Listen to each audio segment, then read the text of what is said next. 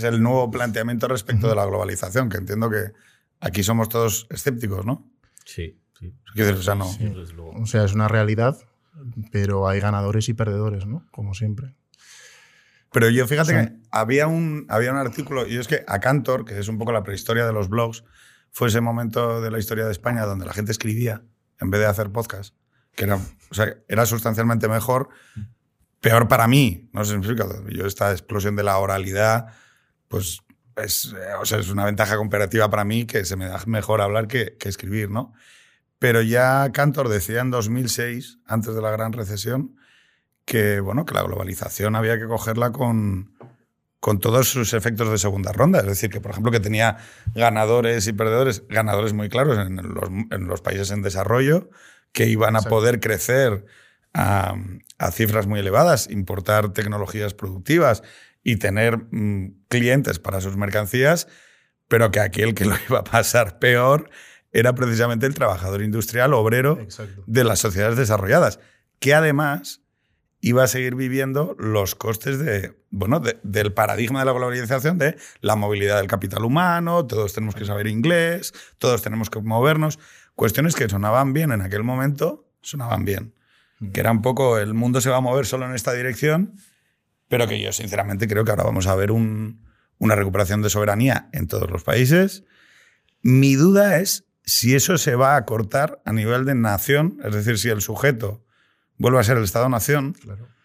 o va a ser la agregación continental. Y aquí es donde vendría mi primera pregunta. Si Europa es, o se puede definir a lo largo de la historia como una civilización basada en el cristianismo, ¿vale? Una supracultura, o sea, sin, sin mayor alaraca, es decir, una, una supracultura, una geografía asociada a la orilla del Mediterráneo y a la civilización que surge de, de ese espacio filosófico, geográfico, económico, que es el Mediterráneo. ¿América qué es? Esta es fácil. América es muchas cosas, entre otras una geografía, un continente, Claro, pero... pero una idea, pero es una, aspiración. ¿Pero es una filosofía? ¿Es una civilización? ¿Es una lengua? es un, un ramal ¿no? de la civilización no occidental. ¿Asia es algo?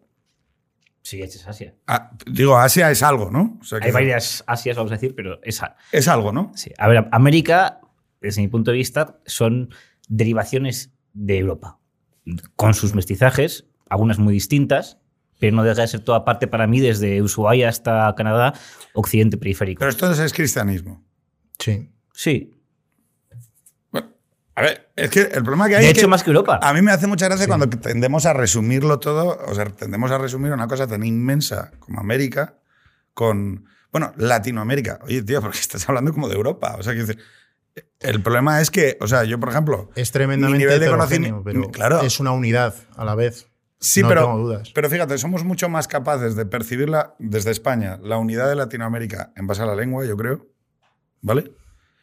Primero, si es correcto o no Latinoamérica, si es correcto o no la his- Hispanoamérica, pero no, saben, no sabríamos entender por qué.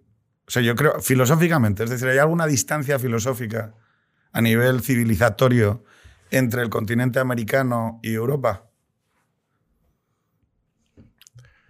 Hombre, desde mi punto de vista, todo el tema, todo el tema que ha tenido mestizaje con las, con las culturas ahí, con las culturas de allí.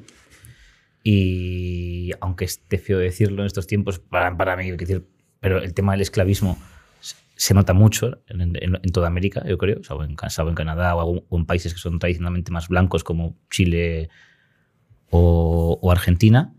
Y también que han tenido una, de- una dependencia, una relación con Asia mayor de lo que creemos. Entonces es, un mestiza, es una Europa ampliada, Pero es que es tremendamente complejo, porque el esclavismo es un fenómeno de la cuenca caribeña, sobre todo. No fue un fenómeno en la América Andina, por ejemplo.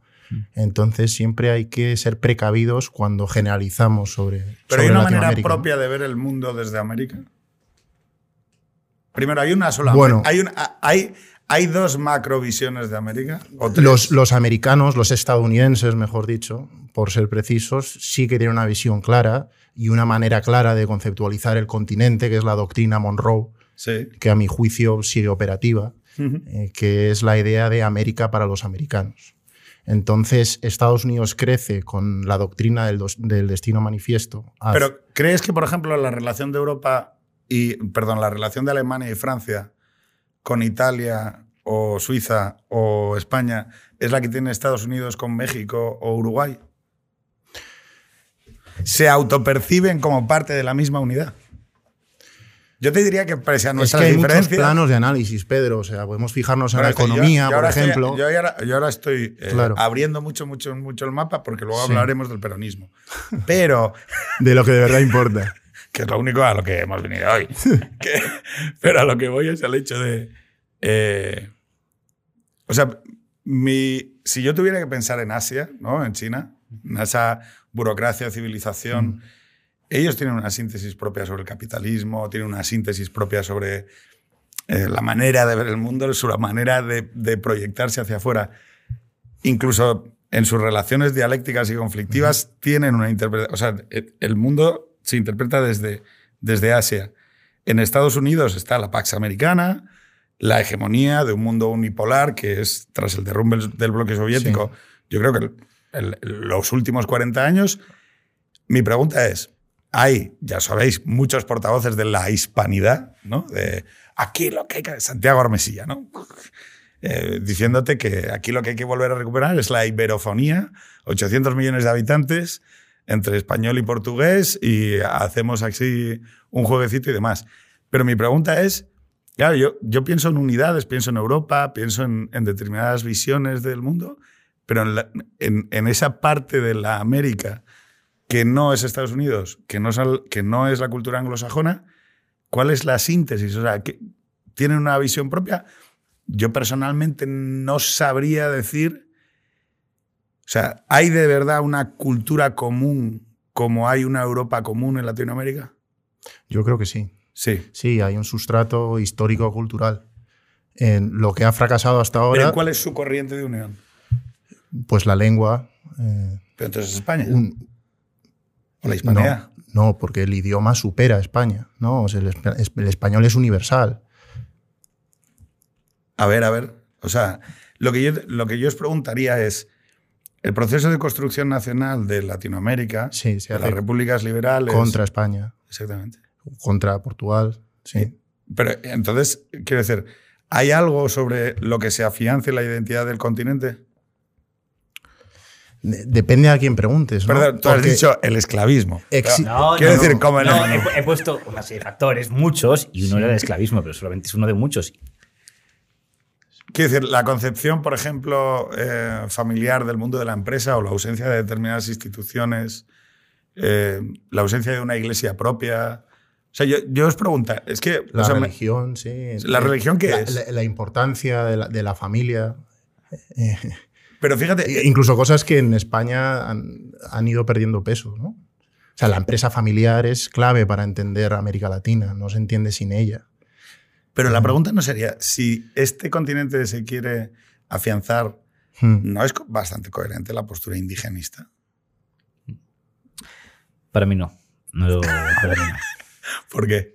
Porque la postura, indige- la postura indigenista es una lectura fantasiosa del pasado en la que se renuncia a todo el pasado cercano y a la identidad presente por retomar una identidad imaginada que no existe. Es un poquito como cuando la izquierda brachar en Navarra ha- hace el tema de las brujas y del paganismo y tal. Es, imaginar un pasado remoto, deformado, para renunciar a lo que es en realidad. Así que el indigenismo, en tanto en cuando es el reclamo de colectividades que existen hoy, que tienen problemas hoy, que no quiero que me pongan una presa, que no quiero que el gobierno me pisotee, como pasa en Ecuador, por ejemplo.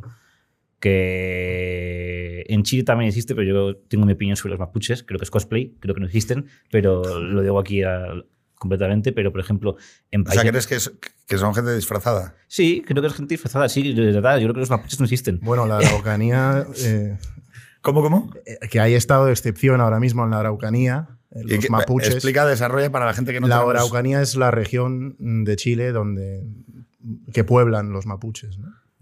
Y, y ¿Y? están ahora levantados contra, contra, Insurrectos. contra el Estado, insurrectos. Bueno, y- tú, haces una caída A de ojos pesar como- de presidir Bueno, la. Asamblea Constituyente. ¿Sí? No se conforman. Sí, sí. Pero o sea, que eso va a acabar extinguiéndose. en un proceso de liberación nacional. No, yo, yo lo, o sea, lo que quiero decir es que seguimos sin, llevamos un rato y seguimos sin encontrar un, una narrativa común. O sea, tú Un hilo tienes un espacio que se llama El Americanista. Sí. Sí, Yo te preguntaría, ¿cuál es el hilo conductor de América? una unidad de destino en la Universal.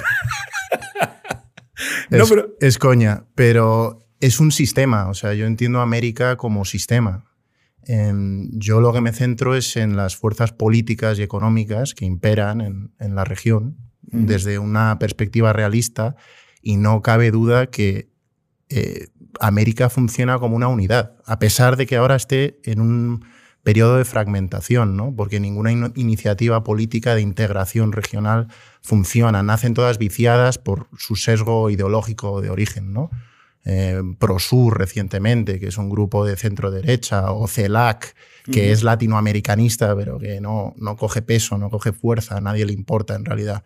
Eh, una cumbre, recientemente y está claro que AMLO, Andrés Manuel López Obrador, el presidente de México, la usa con fines domésticos, como siempre, ¿no? Porque el tipo es nacionalista. Pero eso no quita de que exista una unidad eh, para América, para eh, en Perú, ¿no? Eh, Pedro Castillo. Hay un elemento moderado en su gabinete que es Pedro Franque, que ha sido consultor del Banco Mundial.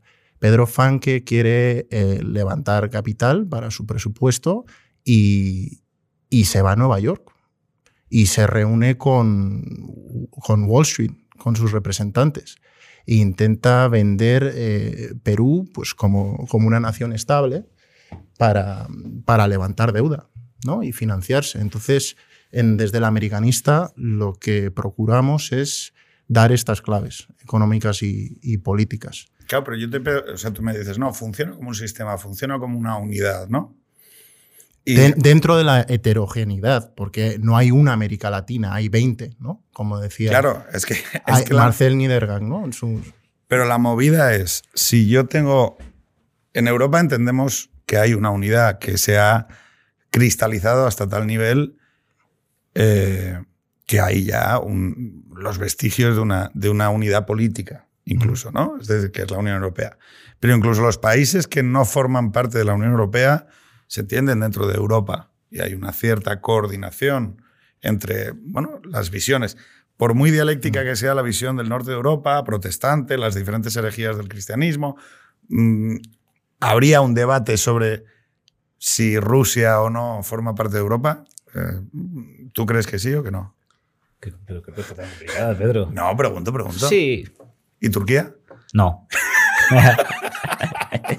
Estambul debería. Estambul debería. O sea, deberíamos recuperar Constantinopla. Ya es tarde, ya es tarde. Nicolás II ya no llega, ya no llega. Bueno, ojo, sería un proyecto para Europa, ¿eh? Sí, decir, bueno, no lo sé, yo no, No, abro no. la posibilidad. Dejamos- Bueno, Turquía está en la OTAN, ¿no? Sí, pero, por ejemplo, el hecho de eh, la visión que la propia Latinoamérica eh, tiene de sus relaciones con Asia, que antes lo citabais, ¿no? Por ejemplo, yo cuando veo que los puertos europeos están siendo comprados o han sido comprados Sí. por parte del gobierno chino a través de sus diferentes empresas, a mí hay algo que, que me incomoda, ¿no? Es decir, aunque sea el de Nápoles o aunque sea el de Sí. Holanda, decir, o sea, no, no, hay algo que se siente de alguna manera intervenido, ¿no? O cuando el 5G de repente tiene un éxito tremendo dentro del, del panorama europeo, la instalación por parte de las administraciones chinas, claro, eh, o de las compañías chinas, perdón, en Latinoamérica no, yo no, no quizás sí, y me, y me reconvenís y me decís vosotros que conocéis más la realidad allí, pero yo no creo que se autoperciba tanto la unidad de Latinoamérica o la conjunción de intereses o incluso la coordinación de, de intereses. Es más, yo creo que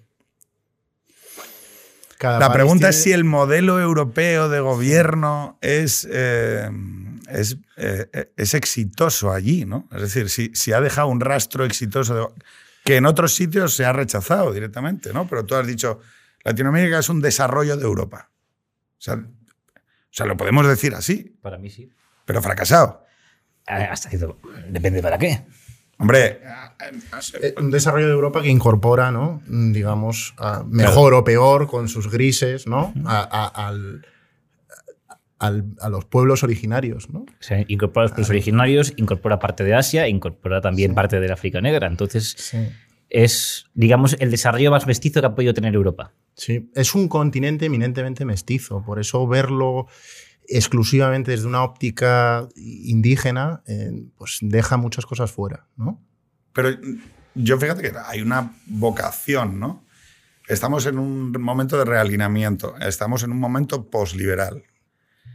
Incluso en el momento liberal de más efervescencia, de más pax americana, el sistema no le ha venido excesivamente bien, dicho sin acudir a un dramatismo excesivo. Es decir, eh, esa parte del continente, por ejemplo, las relaciones conflictivas con los propios regímenes de democracia liberal, ha sido una constante. Es decir, bien, bien por la propia estructura de la propiedad empresarial. Eh, yo os preguntaría si ser empresario y criminal es algo similar, o sea, tiene, tiene sentido o sea, tiene un sentido similar en el continente. Es decir, o si, por ejemplo, la herencia de las familias sigue siendo mucho más relevante que cualquier tipo de institución política en, en, Latinoamérica, con, entendida en un sentido reduccionista y general.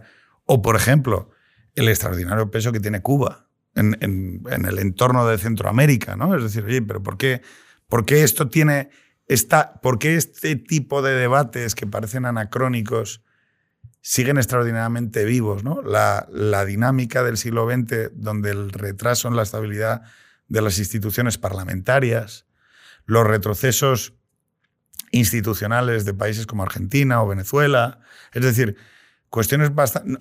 No, hablo desde un punto de vista ideológico, hablo desde el punto de vista de, bueno, si fue un desarrollo de Europa, joder, ¿qué es lo que sucedió que allí no generas estabilidad. Hombre, ten en cuenta que primero pues, la, fragmentación de los países y de las culturas, la presencia de las comunidades indígenas, la estructura económica. ¿En Argentina? ¿For real? Argentina es un país casi. ¿Son todos blancos? No, tan no tanto. Y, mira, mira, mira esto. O sea, los vascos, como. Bueno, no. Este- no, y además que ha habido que ha sido un país mucho más fragmentado históricamente de lo que queremos. Y luego también cada país ha, tenido mucho que ver. Pero fragmentado internamente. Sí. También. Claro. O sea, lo que quiero decir es. ¿Qué es lo que sucede para que esas sociedades no Digo que no, no hablo de ningún tipo de maldición, ni malditismo, ni nada así. O Cada país tiene su élite económica y política, igual que tienes vale, pero ¿por qué el desarrollo... en Cataluña. Vale, eh, la, la, básica de política comparativa de toda la vida. ¿Por qué el desarrollo de Asia y el detenimiento en el crecimiento de Latinoamérica o, esa parte del continente americano? Yo creo que Asia le gana la partida a Latinoamérica para ser la fábrica del mundo. ¿Y por qué? ¿Por qué? Principalmente porque en China había infraestructura, o sea, ni siquiera es un tema de ventaja competitiva en cuanto a los salarios. Lo que tiene, de lo que adolece América Latina, según nuestro análisis, es de un gap de infraestructura brutal. O sea, México. Me estás diciendo bueno, México es un caso de éxito. ¿eh? no, claro, es que. Me estás diciendo que México tiene más ventajas comparativas que China para Estados Unidos. No, las tuvo China. O sea, que decir que es cruzar una calle. O sea. No, no. las tuvo China. México hay, habría que aislarlo porque es una economía. en general. Ah. Habría que poner un México, México es el futuro de, todos los que hablamos y pensamos y escribimos en español. Son 130 millones de tíos. No, no, dale, dale. Y además están, a lo que iba, están completamente. Mm, o sea, están completamente Em, digamos, acoplados a, Estados Unidos y a Canadá, ¿no? A través del TEMEC, lo que fue el NAFTA, ¿no? Que se firmó en los 90. Y ahora la tendencia es el eh, que estamos siguiendo desde el americanista es el nearshoring. Eh, Estados Unidos quiere replegar ¿no? sus cadenas de suministro, sus cadenas de valor.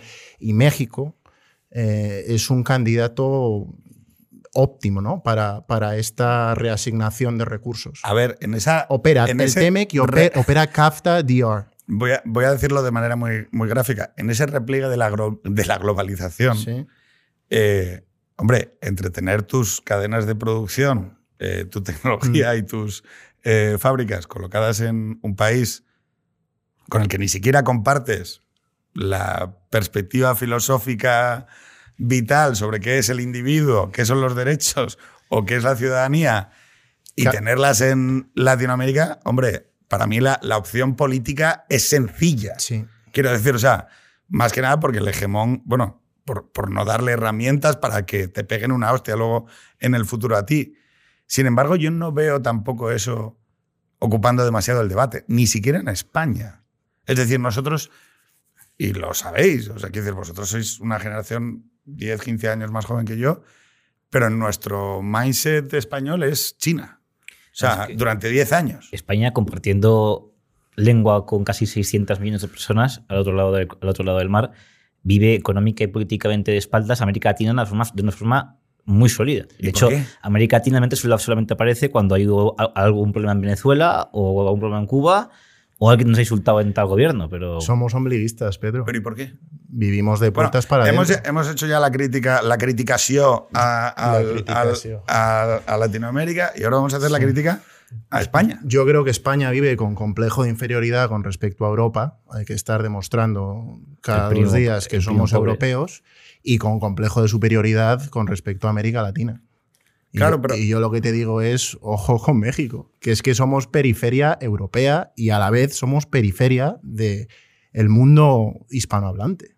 Yo fíjate que hay Somos una- la balsa de piedra, que decía Salamago. O sea, que nos vamos a ir. ¿no? nos vamos a ir con nuestros colegas, los tugas. No, yo, yo fíjate que sí que mm, es, es como un mantra, ¿no? Que constantemente es, ¿por qué no hay más relaciones? ¿Por qué no hay una vinculación económico-empresarial más potente?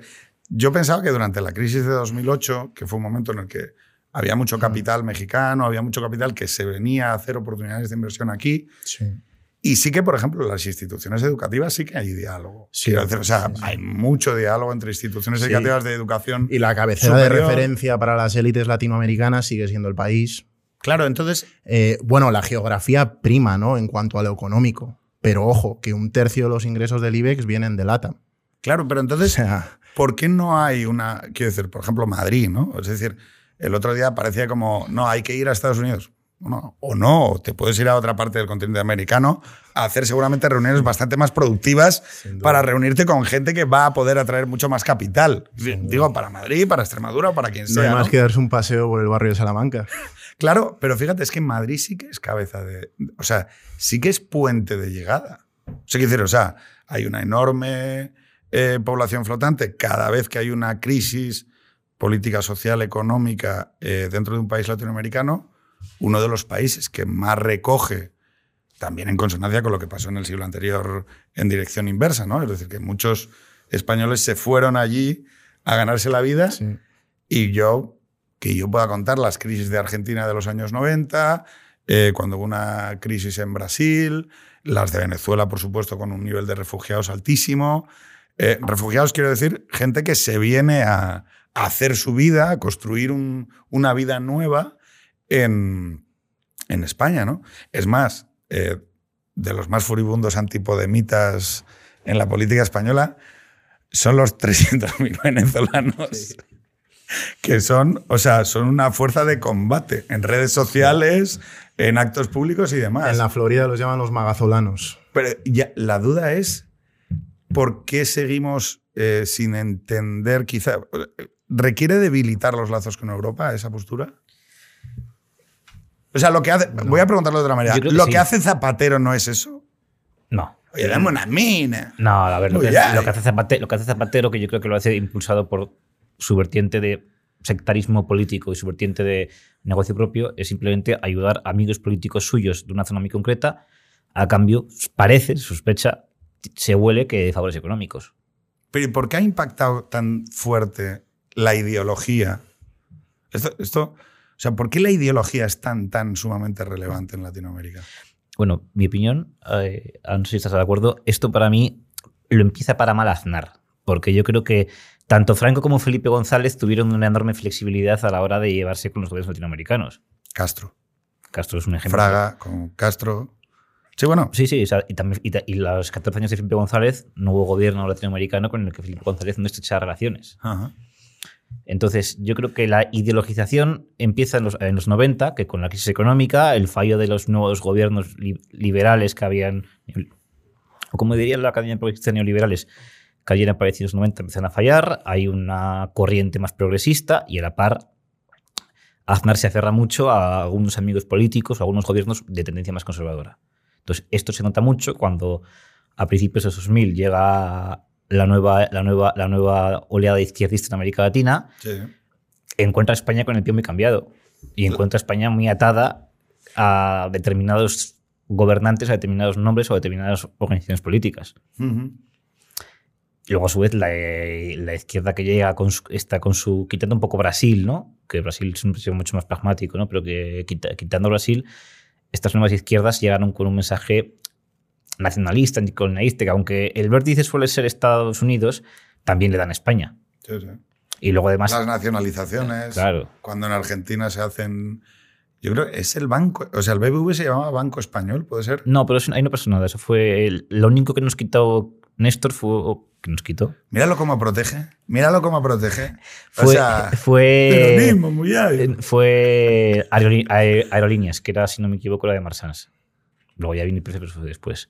Pero eh, entonces digamos que una vez pasa eso, Zapatero hace lo contrario que ha hecho Aznar, pero, pero lo mismo, que es aferrarse también a demasiados gobiernos o demasiadas, pero es una reacción política en la que la acción económica se pospone y luego ya llega la etapa que para mí yo creo que ha sido de absoluto desinterés. América tiene un embrollo, yo tengo que, que, que mirar a Rusia, que es con quien tengo el problema, que es Rajoy. Claro. Yo lo que pasa, o sea, mi prejuicio quizá contra, con, con, con aquello, ¿no? Es que en esta ambición de ser europeos, desde 1986 en adelante, y dado que el rigorismo y la interpretación del norte de Europa es la que acaba asentando el criterio fundamental en, en la Unión Europea, claro, eso dialoga mal con las realidades políticas diversas, flexibles, ideológicamente muy cambiantes y los sistemas, o sea, con esa especie de ambigüedad que hay que manejar en lo político eh, respecto a Latinoamérica, que debería ser una relación, pues esencialmente de apoyar, proteger intereses, o sea, hacer diálogo.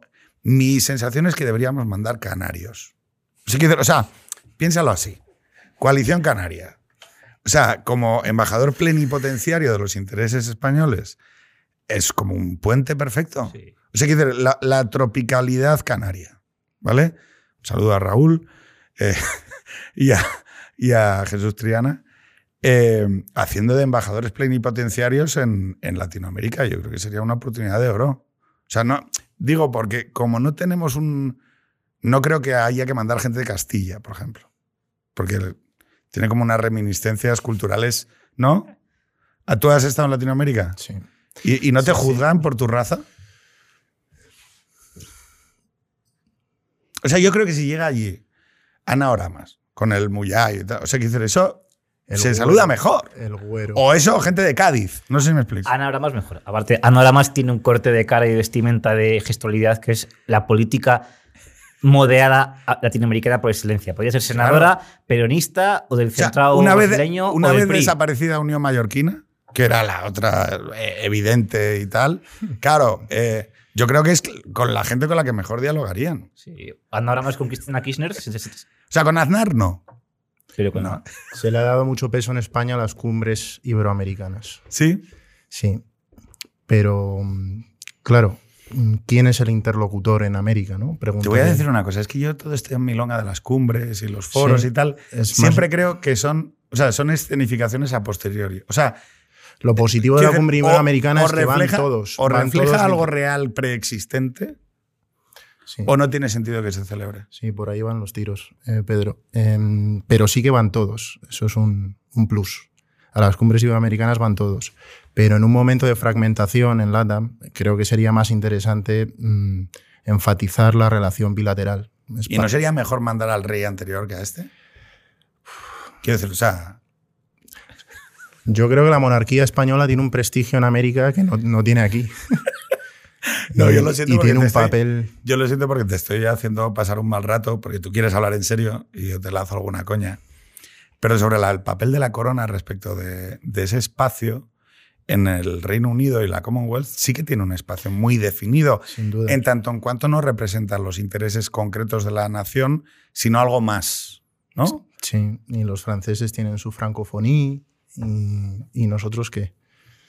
Claro, pero eso, mm, o sea, el diálogo con los intereses nacionales... es un actor, el rey, que supera el ciclo electoral en España, ¿no? El ciclo electoral, perdona. Eh, por tanto, es un actor interesantísimo y diferente.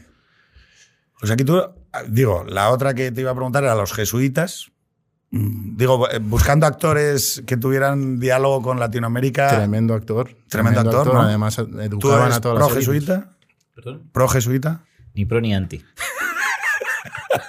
No se atreve. No, pero. No, no es que no me atreva, es que los jesuitas. Los, jetu- los jesuitas sí que son como algunos creen que es el peronismo. Ahí sí que hay de todo y que uno no puede decir exactamente una definición rápida. Hay jesuitas buenos y jesuitas malos. El otro Abascal. Mira, El general Abascal Sosa, que es venezolano, si no me equivoco. ¿Sí? Sí, sí, sí. Em, ¿Los partidos políticos tienen que jugar un papel dentro de este diálogo? Para mí no, porque la mayor, eh, los partidos españoles tienen dinámicas distintas y y ideologías distintas a la mayoría de los partidos de América Latina. Y además, Que, o sea, pero, bueno, dale, dale, dale. Es y que- además en el caso especial del centro, dere- del centro derecha de la derecha española, cuando cree que tiene un partner que se parece y se aferra a él, luego pagan las empresas españolas y además se aferran a veces a gente que no tiene ningún, ningún recorrido político. Entonces, lo mejor ahí es parecerse un poco más a Franco y a Felipe que, que, cualquier- que a otras cosas. Ojo, ojo a la cita. Hay que parecerse más a Franco, Franco, Y a Felipe. En lo que se parecen Franco y Felipe, claro.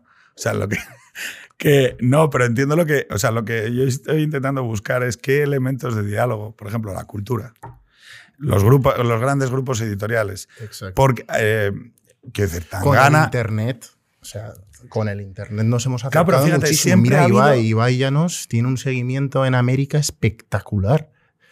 Nos da una oportunidad del idioma compartido tremenda a todos los que trabajamos con las ideas para, para desarrollar. Mira, yo hay, hay varias instituciones culturales que sí que veo muy dinámicas, los buenistas, no lo digo en coña, los libertarios también. O sea, quiero decir, hay, hay, hay espacios donde ves que de manera natural, yo tengo enfrente del curro la, la Francisco Marroquín, que vale, será lo que sea, pero vale, el Instituto Juan de O sea, hay mucha gente que desde el mundo civil se ha esforzado en crear puentes. Sí. Esto es lo llamativo. Y no lo hace explícitamente. pregunta es, No tiene por qué hacerlo Las instituciones religiosas tienen que tener un diálogo. Es decir, el mundo católico, el opus, los jesuitas. Ya lo tienen, yo creo. Pero, pero lo tienen a nivel supranacional. Una- ninguna institución religiosa va a ir a hablar en nombre de España allí hoy en día. Claro, pero yo para mí, fíjate, si queremos abandonar la idea de, de supeditación, que para mí es importante, ¿vale? voy a decirlo de una manera muy clara. Yo no voy allí como quien va a visitar los negritos del Congo. Eso es muy importante. eso Es seguro. muy importante. O sea, yo lo que quiero es establecer un diálogo horizontal.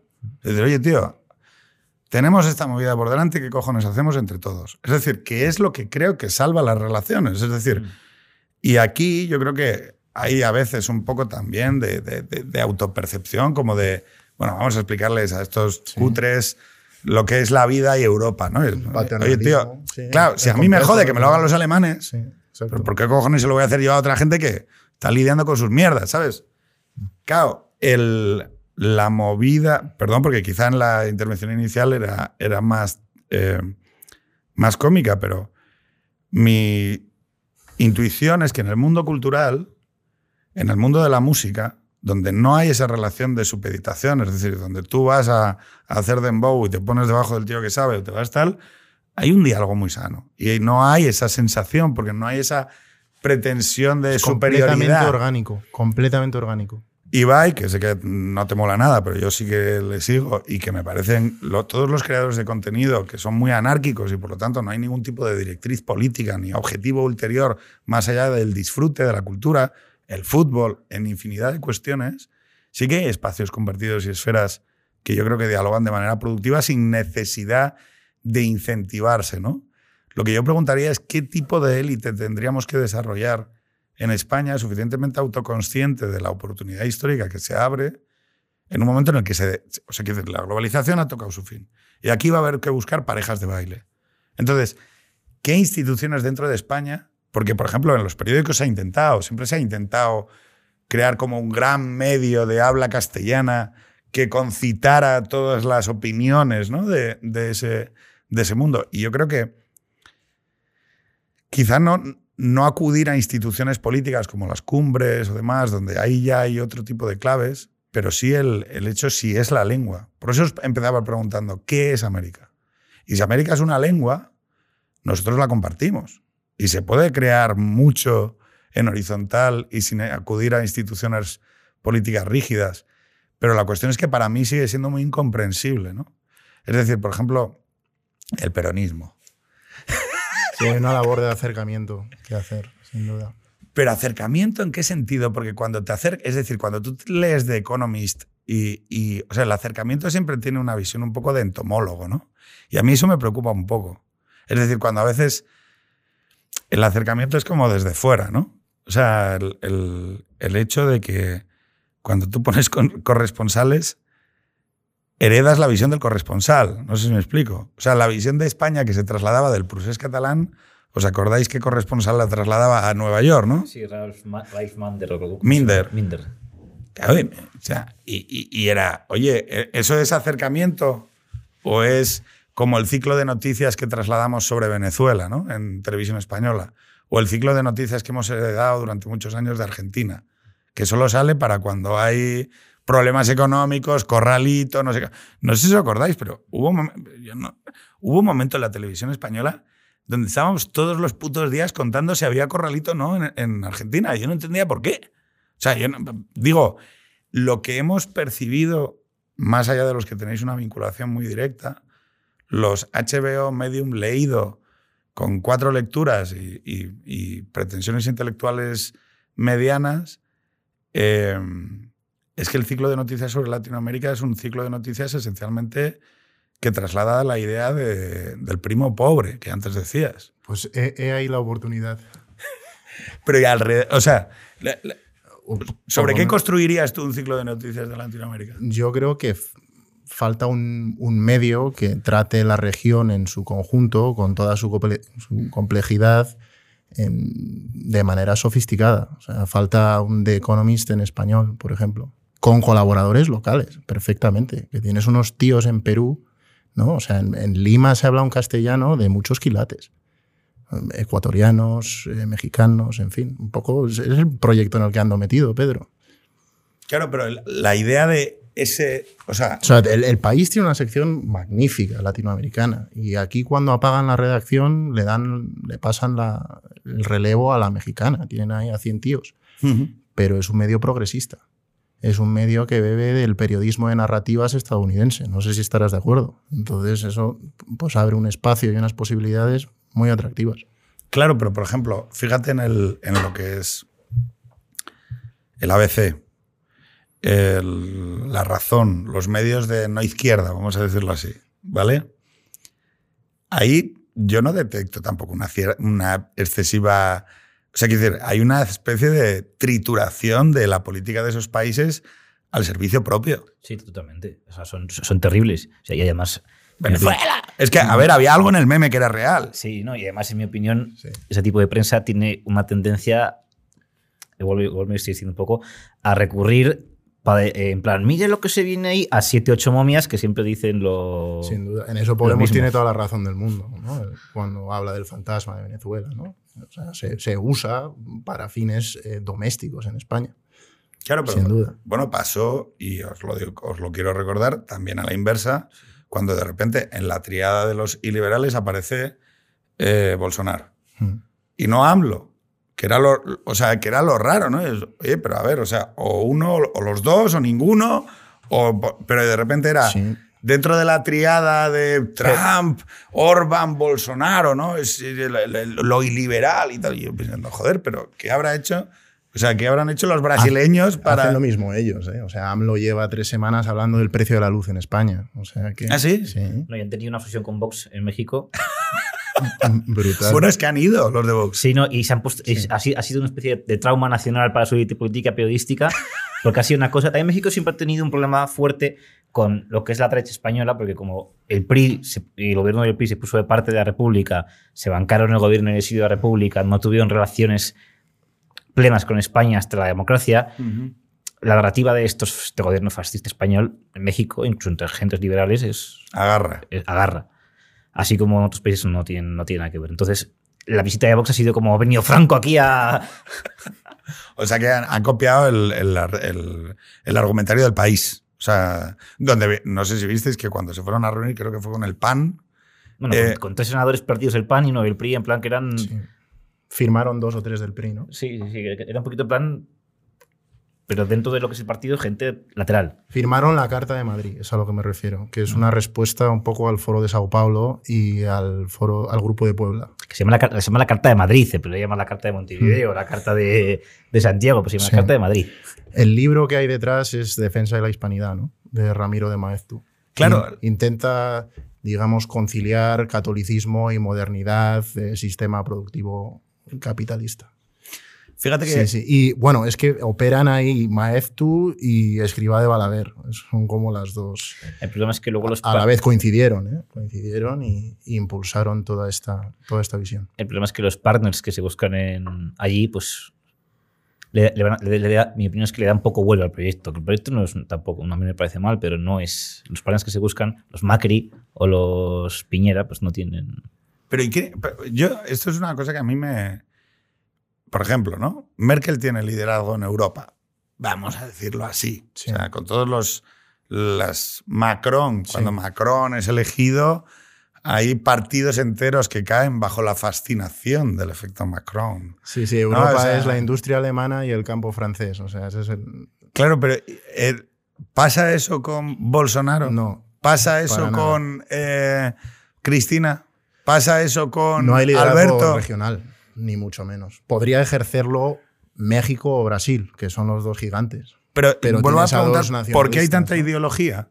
Porque ahí yo sí que creo, No sé. es decir, Yo soy escéptico de las ideologías. O sea, es una cosa, las ideas son instrumentales siempre. Bueno, pero, o sea, bueno, Existen po- en el podemos mundo, contradecir pero- la modernidad, pero hay que aceptar que estamos en ella hasta que llegue lo siguiente, Han sido. han que, sido- que me gustaría saber. Digo, a la que- hora de analizar. el- Mira, mira, aquí el la- contrarios a reaccionarios. No, no es broma.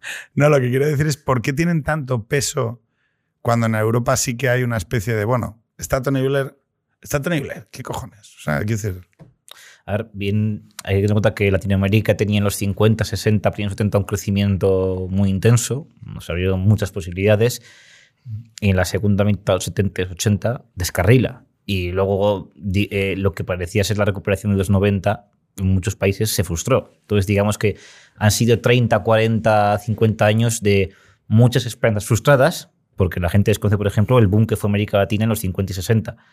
Eh, muchos conflictos, la, toda la época de las dictaduras militares, o sea, de la- del cambio de democratización que fueron los 50 y 60 a lo que es el repliegue democrático en los 70 y los 80, pues eso ha dejado, digamos, una herencia de mucho conflicto, de mucho partidismo, de muchas líneas divisorias. Y luego también eh, la herencia de las, de las crisis que han sido muy largas. Entonces, al final, eso difuminó un poco lo que, es, lo que son los espacios desarrollistas o de, cos- o de amplios acuerdos que hubo en, en muchos países en los 50 y 60 a divisiones muy fuertes. Entonces, evidentemente, al final la, ideo- la- la ideología acaba entrando. Hay países que al final no, pero no hay guerras. Entre ellos no. Bueno, Claro, pero entre, entre India y Pakistán o entre China y tal, Sí, hay, eso es un hay- plus, es hay- una región o sea, se matan en la frontera. Relativamente. Pero ¿por qué no hay guerras allí? Porque hay militares en los gobiernos, pero no guerras. Hombre, cu- cuando hubo militares, la mayoría, la última vez que hubo muchos militares, estaban relativamente concertados entre ellos. Quitando Chile y Argentina, que se odiaban, aunque fueran parecidos. Sí. Eso es la doctrina Kirkpatrick, ¿no? Sobre todo Mm. durante el, el reganismo, que es de apoyar a hombres fuertes militares como, pues como bastión anticomunista, ¿no? Mientras duró la, la Guerra Fría.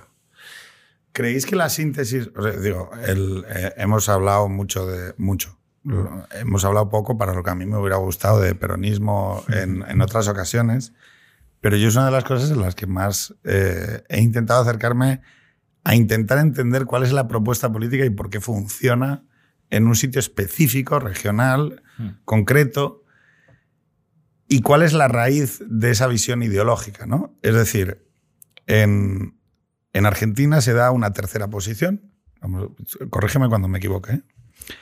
donde se trata de eh, subsumir dentro de los principios de la democracia cristiana, es decir, desde una visión de doctrina social de la Iglesia, los principios de el, o sea, vamos a decir, actuar de tapón frente a un obrerismo eh, que surgía animado por los fuegos ideológicos del marxismo o de la revolución de izquierdas y que, de alguna manera, la síntesis de Perón es para esto lo que necesitamos son gobiernos que compaginen eh, la visión de ley y orden institucional de la democracia liberal, vamos a decirlo así, junto con la visión de la doctrina social de la Iglesia. Luego esto se agrava a regímenes autoritarios, a una propuesta autoritaria. Hmm. Pero en origen no era una propuesta autoritaria. Tienes que tener que. La O sea, el general Perón, ¿Mm? en principio, lo que no, no propone un franquismo de inicio. No, el general Perón lo que es, digamos, por así decirlo, un enamorado del orden y del papel del Estado como árbitro. ¿Eso se puede dar bajo una democracia o no? Él estuvo, por ejemplo, en Italia, le dijo, desfila muy bien, pero no me enamora o no me gusta mucho este Mussolini. Tiene, hace cosas bien, pero no es esto tampoco. También mira, mira mucho Estados Unidos. Entonces, el problema que se encuentra cierta élite, sobre todo de militar o técnicos de segunda fila, es que Argentina, cuando llega el peronismo, es un país rico, para el estándar de la época, es un país que tiene zonas muy desarrolladas, tiene una clase media muy culta, por así decirlo, pero políticamente es un país atrasadísimo. Y una divisoria campo-ciudad, que yo creo que es el origen de todo esto. Salvaje, además. Pero Salvaje. sobre, todo- pero sobre todo politi- políticamente, aunque fuera el país más moderno estéticamente o, o el país o el país, aunque que eso también cambia mucho, eso también influye mucho en la apreciación, el país más blanco Sí, o con más coches o con la capital más vistosa, Argentina políticamente era de los países más atrasados de toda América, de toda América Latina. Era un país donde las pugnas políticas entre lo que es un liberalismo reformador que encarnaba el radicalismo, que tenía un poco el socialismo debajo, pero un socialismo muy, muy débil, y los movimientos conservadores que eran agraristas en el sentido de que es el partido del terrateniente que quiere exportar X toneladas hasta Inglaterra y que nadie le moleste porque toda la vida lleva haciéndolo así. En Perú, en Brasil, en Chile, tienes, eh, en México mismo, tienes revoluciones democrático-burguesas o, o modernizadoras 20, 30 años antes. Argentina llega, al año, llega a los años 40 con un sistema político del siglo XIX. Vale. Y entonces eso va a reventar por algún lado. Y, en- y con el miedo de que reviente, un grupo de militares, algunos un poco nazis, otros nada, Bien. el que entre los que eran nada está Perón, Sí. y dicen, fuera estos señores. Entonces Sí. un, golpe de Estado contra un gobierno que había ganado mediante fraude electoral, por cierto, pues tener un gobierno muy resistido por la gente. Y lo primero que hace este gobierno, en medio de la Segunda Guerra Mundial, es derechos sociales a punta pala. Un país donde seguro, seguro obrero, eh, sindicatos, llamada al sindicato, ¿qué quieres? Venga, traigo al empresario, negociamos. Pero, las, la- pero era una propuesta de superación de la democracia liberal.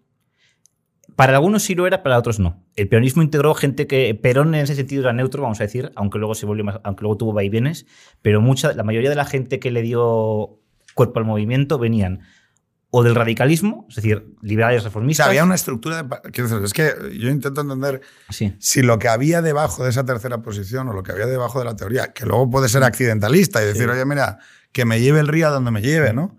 Pero o sea, había una visión teórica fascista en el sentido de... no, alguno lo tenía, pero era muy minoritario. O sea, eh, vosotros sabéis que los movimientos o las síntesis de superación de la democracia liberal en la Europa continental en el siglo XX son o bien el comunismo, o bien el fascismo italiano, el nacionalsocialismo eh, eh, alemán. Y que esas tres síntesis son de superación de la democracia liberal. Es decir, son ultramodernidad. No sé si me estoy explicando. Sí, es decir, sí. es, oiga, hay que acabar con los vestigios del antiguo régimen. Y aquí, el hombre nuevo, eh, ultramoderno. O sea, no, no, no antimoderno. O sea, no antiguo régimen. Claro, la síntesis de, de esa, esa toma de posición alrededor de la doctrina social de la Iglesia, mi pregunta es si era una visión compatible teórica y filosóficamente con la democracia liberal. Sí, sí lo, que sí. sí lo era, porque de hecho cuando, cuando el peronismo llega lo que hace es que Perón monta un movimiento con gente que se había ido de los demás partidos y lo monta mayoritariamente con gente que era eh, democrática. Que, y sobre todo porque ten en cuenta que en Argentina no se estaba impugnando la democracia liberal porque no había ninguna democracia liberal.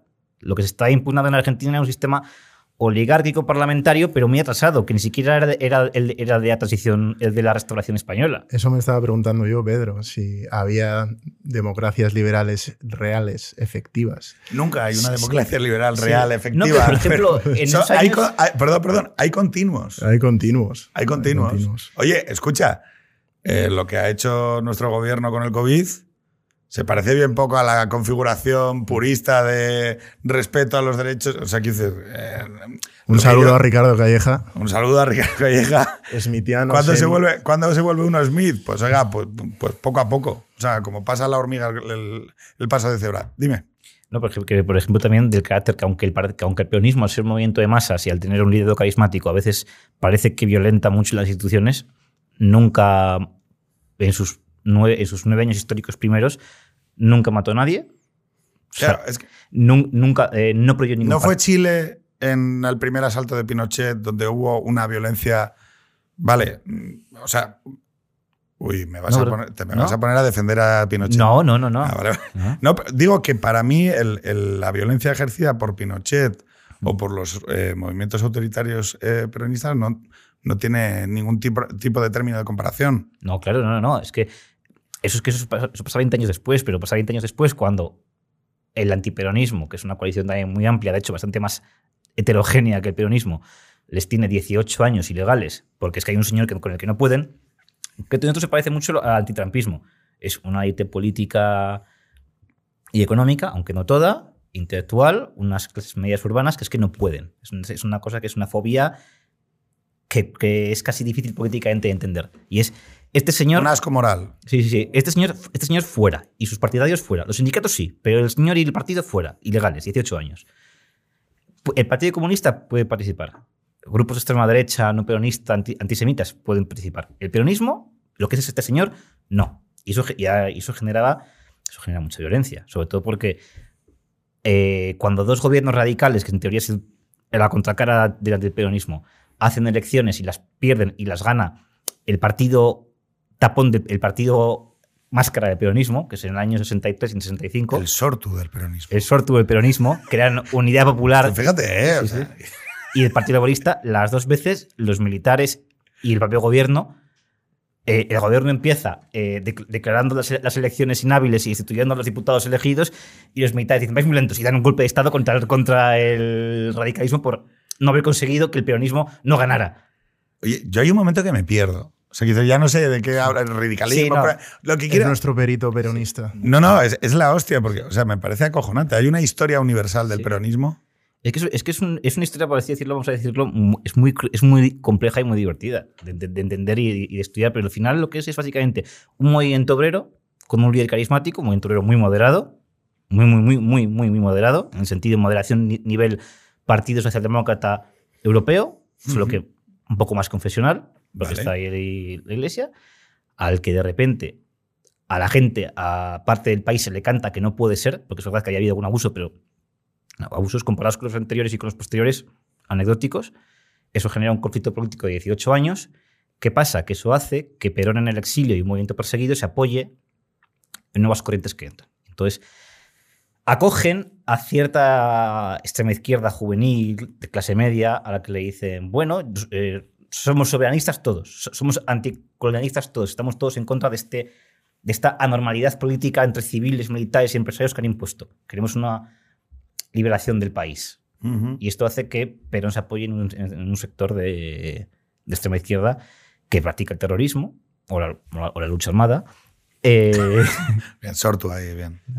durante unos años hasta que al final los militares ceden y llaman a elecciones libres. ¿Qué pasa? Que luego al peronismo no consigue controlar o disciplinar a parte de este movimiento que se escapa, que es Montoneros y el ERP, que causan muertos. Y entonces, y entonces desde el sindicalismo peronista propio, que se queda muy atacado por estas juventudes de extrema izquierda, porque es la pata conservadora auténtica del peronismo es el sindicato.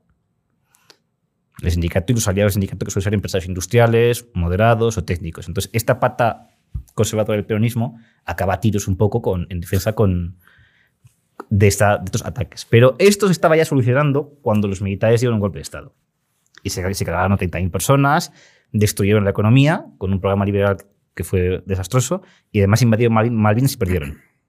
Pero la realidad es que los abusos del peronismo, la crítica más gorda que se le puede hacer a Perón es que para volver al, poder se apoyara demasiado en grupos violentos para presionar a una dictadura militar, que es Montoneros. Ujú. Vale. Eso, eso, eso, eso luego se le, fue de, se le fue de las manos. Pero yo entiendo que si es la opción mayoritaria de un país donde tienes el 40-50% de apoyo, eres ilegal, estás en el exilio y además eres un contrarrevolucionario, quieras tener cerquita a los jóvenes incendiarios para que te ayuden a volver al poder y a la vez No te machaquen a ti. no te echen aquí a, a ti. O sea que ahí el viejo león, eh, que era como se, se definía a veces, el león herbívoro, ahí falló. Pero vamos, para mí la culpa del embrollo argentino viene del antiperonismo. Vale. Y, de, y de sobre todo que durante 60 años ha mantenido el país en una inestabilidad permanente de golpe de Estado, ajuste económico, ahora política populista. O sea, el peronismo más o menos se ha adaptado a las corrientes del tiempo económicas. Perón, por ejemplo, en el 52 pacta con Eisenhower y hace un plan liberal de estabilización económica que todos los economistas valoran mucho. Antes, había, eh, los años- el, el quinquenio anterior había sido distributista y, bast- y bastante social, pero como pasaba en Europa. Ujú. En Europa también se, en Europa, Hubo una expansión. en Inglaterra también se nacionalizó el ferrocarril y yo no he leído a Vargas Llosa decir este monstruo criminal que nacionalizó el ferrocarril, ¿no? Veo que tienes una cierta animadversión a Vargas Llosa. Como escritor me encanta. No, a mí también, ¿eh? Oye, pues vamos a hablar de escritores y vamos a hablar- acabar con esto, porque lo último que os voy a preguntar, os voy a preguntar una cosa antes, pero la última pregunta va a ser si hemos decidido que, como línea general, eh, Latinoamérica es una lengua, no unas instituciones ideológicas o de partidos, sino una lengua. Hay una unidad que podemos percibir como un sistema. Hay eh, un espacio de, intervención en las élites que se pueden comunicar con, ese, con esa geografía desde aquí desde allí, pero en un plano horizontal, nunca supeditado, donde el americanista eh, puede generar vocaciones Bien. De- y curiosidad.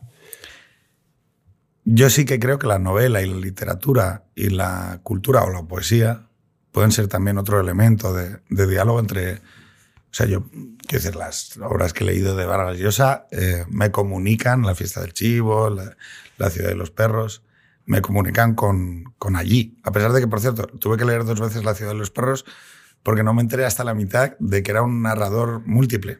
No sé si eso os pasó a vosotros, pero eh, claro, yo, cada capítulo cambia de narrador y son diferentes personajes y yo me estaba volviendo tarumba. O sea, soy muy corto, pero bueno. Lo importante de todo esto, eh, ¿qué obra y qué autor consideráis que es una buena manera de dialogar en horizontal entre una realidad y la otra? Y os pido que no digáis las venas abiertas de América Latina. No, no. Eh, no, no, acabo. Esa es la pregunta del final. Galeano ¿vale? renegó de ella. Bueno, no he renegado muy lo suficiente, re- renegó muy poco. Pues tiempos recios. Atahualca. Ata- no, no, no. Esa es la pregunta del final. Ah. La primera es esta. Eh, bueno, Atahualpa Yupanqui. Eh, si Silvio Rodríguez. O sea, se me han quedado mil cosas. Si Silvio Rodríguez es un autor legitimado por la calidad de su lírica, a pesar del contenido ideológico terrible. Sí. Sí, ¿no? Sin duda. Podemos cantar Playa Girón, compañeros poetas Debemos. tomando en cuenta lo implacable que debe ser la verdad. Joder, estuve de fiesta el sábado y estoy Hasta aquí, la, hasta aquí la Payún son buenos. Que la Payún también. Bueno, joder, o sea, ¿cómo se nota el pasado ideológico? No digo nada. No, yo no, yo soy de derechas, Pedro. Bueno, ya, pero ese aquí la Payún, ¿por dónde llegaste? Por americanismo. Bueno, bueno, bueno. Hay, que, vi- Hay hay una que beber de biblioteca, hay una biblioteca de los padres. Sí, no, que. ah, eso sí, es otra Ah, ah. vale, acabamos ya, pero eh, si tuvierais que canjear País Vasco y Cataluña por dos países de Latinoamérica, ¿cuáles serían? A mí México me parece grandioso. ¿Y tú? Eh, Solo México. Solo México. Es tan grande que vale uno. ¿Y tú? A ver.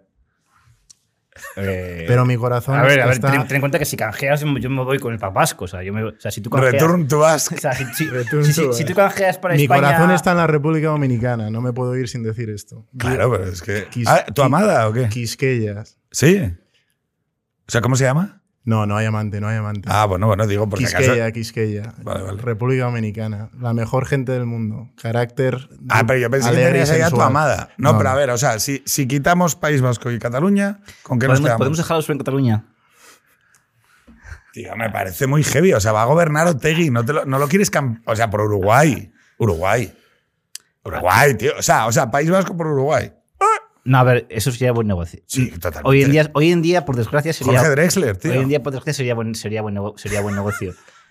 Eh, a ver, te voy a responder de otra forma. Para la cosmovisión, para la aspiración española de institucionalidad, bienestar económico, playita, todo bien, pues eh, yo diría Costa Rica y Uruguay. Costa Rica y Uruguay. Que desde luego no son los que a mí más me gustan. No, porque tú te va más la- el mango. Pero no, el, el- el- entonces, eso era la primera pregunta. Y la segunda es, eh, ¿qué obra artística queréis que dialoga en plenitud con el espíritu de lo que hemos intentado comentar sobre eh, América en este diálogo? Bueno, Tiempos Recios es una buena puerta de entrada de Ujú. Vargas Llosa y después eh, Salutación del Optimista de Rubén Darío, un poema. O sea, nadie va a decir 100 años de soledad.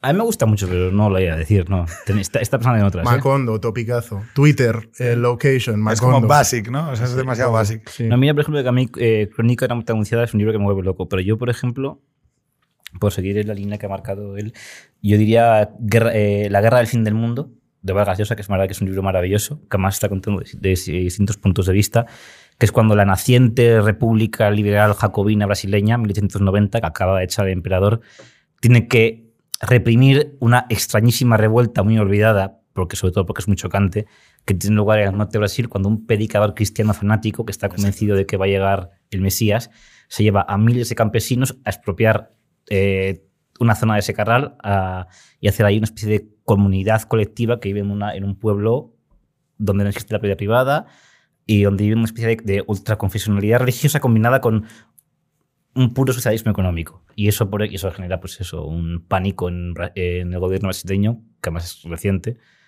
Eh, estaba recién- estaban recién llegados los republicanos a Brasil.